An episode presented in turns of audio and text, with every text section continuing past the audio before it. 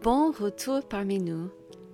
Alors que nous reprenons notre étude avec Job dans ses heures les plus sombres de souffrance, j'espère que vous serez encouragés, comme je le suis, à savoir que les moments les plus difficiles de cette vie ne sont que cela, des moments, à la lumière des merveilles de l'éternité. Allons-y. Alors que nous ouvrons aujourd'hui le chapitre 17 de Job, pouvons-nous nous arrêter un instant et réfléchir à la patience dont Job fait preuve envers ses amis? Au milieu d'une souffrance physique extrême, Job doit aussi endurer le traitement cruel de ceux qui sont censés être venus pour l'aider.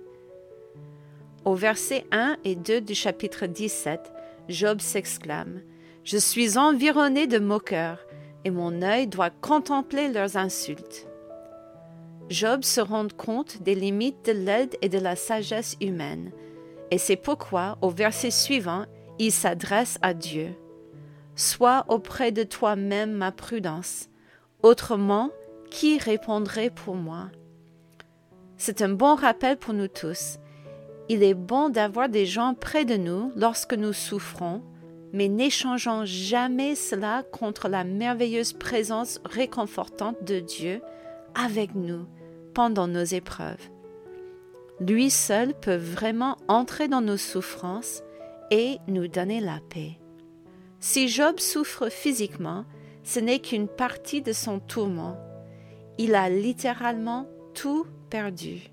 Sa fortune, sa famille, sa position dans la communauté, sa santé. Rien n'est intact. Ses proches ont traîné sa réputation dans la boue. Pour lui, tous ses espoirs et ses projets de vie sont terminés. Au verset 11 et 15 du chapitre 17, Job s'écrit Quoi Mes jours sont passés, mes projets sont anéantis, les projets qui remplissaient mon cœur. Mon espérance, où donc est-elle? Mon espérance, qui peut l'avoir Job arrive à la conclusion à laquelle toutes les personnes sages sur cette terre doivent faire face le succès et les gains terrestres sont temporaires. Même la meilleure des situations ici-bas peut s'envoler en un instant. Le succès et les richesses sont précieux, mais éphémères. Si vous sentez qu'il y a un mais dans cette déclaration, tenez bon, car il arrive dans quelques minutes. Bildad, l'ami de Job, se sert de la complainte de Job comme d'un tremplin pour lancer sa réfutation au chapitre 18. La vie est courte, les richesses et le succès sont éphémères pour les méchants. Il n'y a pas d'espoir durable pour les pécheurs, comme il explique dans les versets 17 à 21 du chapitre 18. Sa mémoire disparaît de la terre, son nom n'est plus sur la face des champs il ne laisse ni descendants, ni postérité parmi son peuple, ni survivants dans les lieux qu'il habitait. Les générations à venir seront étonnées de sa ruine, et la génération présente sera saisie d'effroi. Point d'autre destinée pour le méchant, point d'autre sort pour qui ne connaît pas Dieu. Au cas où cela vous aurait échappé, Bildad fait ici référence à Job. Job a été dépouillé de tout. Il ne lui reste plus rien.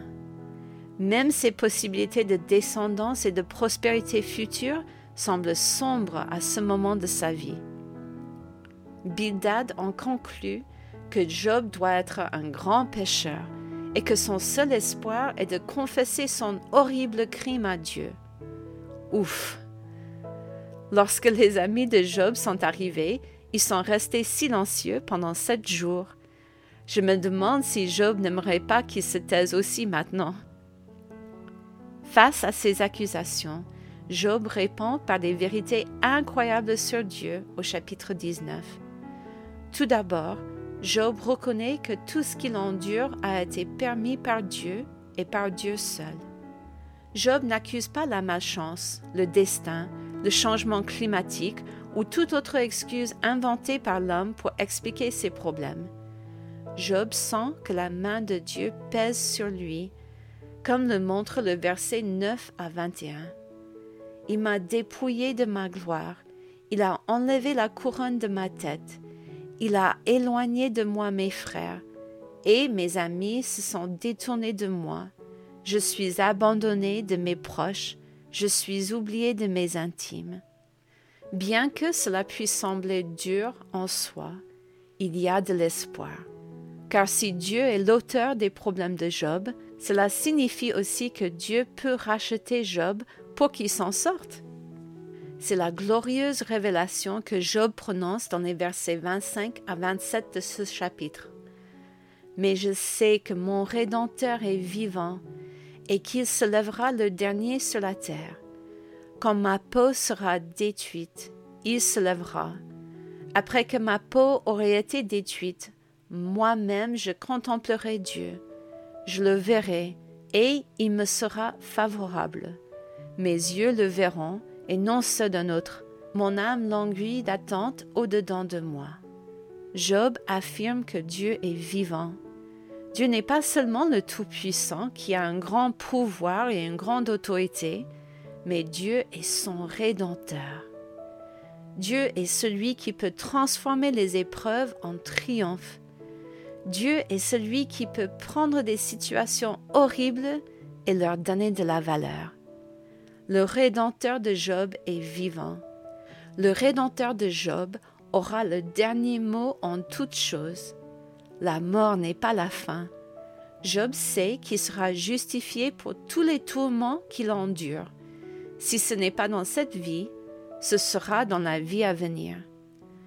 Job sait que même s'il ne peut pas plaider sa cause auprès de Dieu maintenant dans la chair, un jour il verra Dieu. C'est l'espoir auquel Job s'accroche. Même si sa vie sur terre est terminée, Dieu le rencontrera dans la prochaine. Job sait qu'un jugement est à venir, mais c'est Dieu qui sera son juge et non l'homme. Au chapitre 20, Tsophar est également confiant dans le jugement final, mais le jugement des méchants. Au verset 5, il rappelle à Job que le triomphe des méchants a été court et la joie de l'impie momentanée. Les justes peuvent obtenir la justification du Seigneur, mais les impies ne peuvent s'attendre qu'à la colère de Dieu, comme il le mentionne au verset 29. Telle est la part que Dieu réserve aux méchants, tel est l'héritage que Dieu lui destine. Bien que Sophar se trompe lourdement dans ses accusations et qu'il attribue à Job ce jugement des méchants, ses paroles sont justes. Cette vie n'est pas la fin. Dieu jugera dans l'autre vie les justes recevront leur récompense devant Dieu, et les méchants recevront aussi leur héritage, la juste colère de Dieu et le châtiment pour les péchés des impénitents. La question qui se pose à ces hommes est la même que celle qui se pose à nous. Où en serons-nous tous à la fin de notre vie? Quel réconfort de savoir que nous avons un Rédempteur qui peut nous donner de l'espoir dans les moments les plus sombres de notre vie. Honnêtement, je ne sais pas comment les gens peuvent endurer les problèmes intenses dans leur vie sans l'espoir réconfortant de la présence de Dieu dans les épreuves et l'espoir durable de l'éternité avec Dieu. Alors que nous terminons notre lecture aujourd'hui, que Dieu nous aide à nous tourner vers lui avant tout. Les hommes et les femmes peuvent nous faire défaut, mais seul Dieu peut nous soutenir dans les épreuves les plus profondes.